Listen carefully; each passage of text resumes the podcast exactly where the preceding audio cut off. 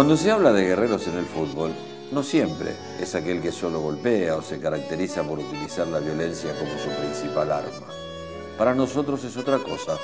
Y me parece que con este cuento quizás los terminemos de convencer a ustedes también. Los invito a que nos acompañen en esta historia, que comienza como siempre.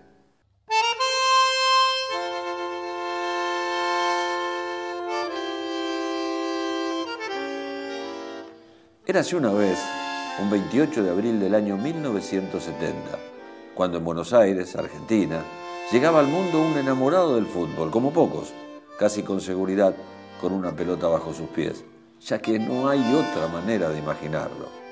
Este guerrero del fútbol defendió distintos escudos durante su vida. Comenzó desde muy chico, con una B corta en el pecho, Vélez Arfield, que le permitiría pegar el salto a Europa con apenas 20 años. Primero fue Italia y el Pisa lo llevó a sus filas donde comenzó a pisar fuerte en el fútbol del viejo continente. Pero dos años después continuó batallando, pero se fue a España, para ser más preciso, al Sevilla, con Maradona, Zúcar y compañía. El equipo de Andalucía era el nuevo escudo que debería defender. Claro que eso era hasta que llega por primera vez a su casa. El escudo del Atleti, los colores del colchonero, el Manzanares. Allí fue donde el cholo se movía como pez en el agua. ¿Defendió el escudo? Vaya si lo defendió. Sus grandes actuaciones hicieron que ganara su primer título en un club, su primera medalla, y fue doble, Copa y Liga. Esos colores que tan bien lo hacían sentir. Los volvería a encontrar más adelante en su carrera. Pero le había quedado la espina del fútbol italiano. Por lo tanto, volvió al país de la bota, para tratar de ganar algo. Batallando primero en el Inter y después en la Lazio, consiguió levantar trofeos y le volvieron a poner medallas en el pecho, un pecho que cada vez se iba haciendo más y más grande por su experiencia, su capacidad y por sobre todo por ese corazón que entregaba en cada uno de los partidos que le tocó jugar. Después de cumplir con todos sus deberes en el fútbol europeo, él quiso defender los colores que llevaba en el corazón, celeste y blanco. Racing sería el principio del fin. El final de una carrera llena de victorias y donde tuvo que pelear por cada pelota y por cada centímetro en el campo de juego. Y el comienzo de una estrategia que se fue haciendo en silencio hasta convertirse en uno de los mejores. Antes enfrentaba a sus rivales desde las batallas mismas.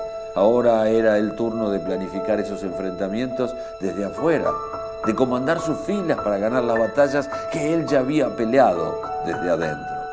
Racing, Estudiantes, River, San Lorenzo, Catania, todos fueron escalones para volver a su hogar.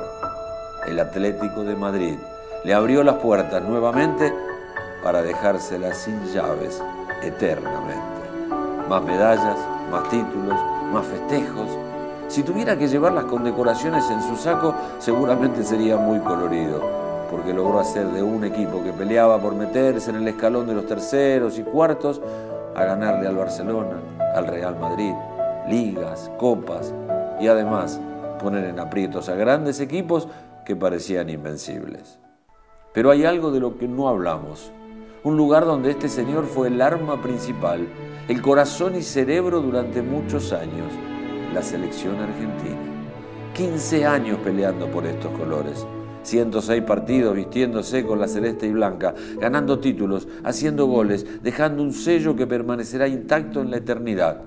Una selección que lo espera y sabe que lo tendrá nuevamente delante de todo un batallón esperando por sus órdenes.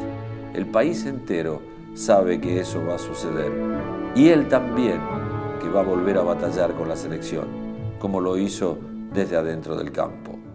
Como dijimos al comienzo, un guerrero no es aquel que pega patadas o solo usa la violencia. Diego Pablo Simeone es un guerrero que luchó con alma y vida por este deporte que ama, que batalló en cada partido como si fuera el último, siempre entregando todo lo que tenía y demostrándole ahora al mundo que se puede pelear sin utilizar las piernas. Solo hay que hacerlo como él, que en cada partido usa la cabeza y entrega su corazón.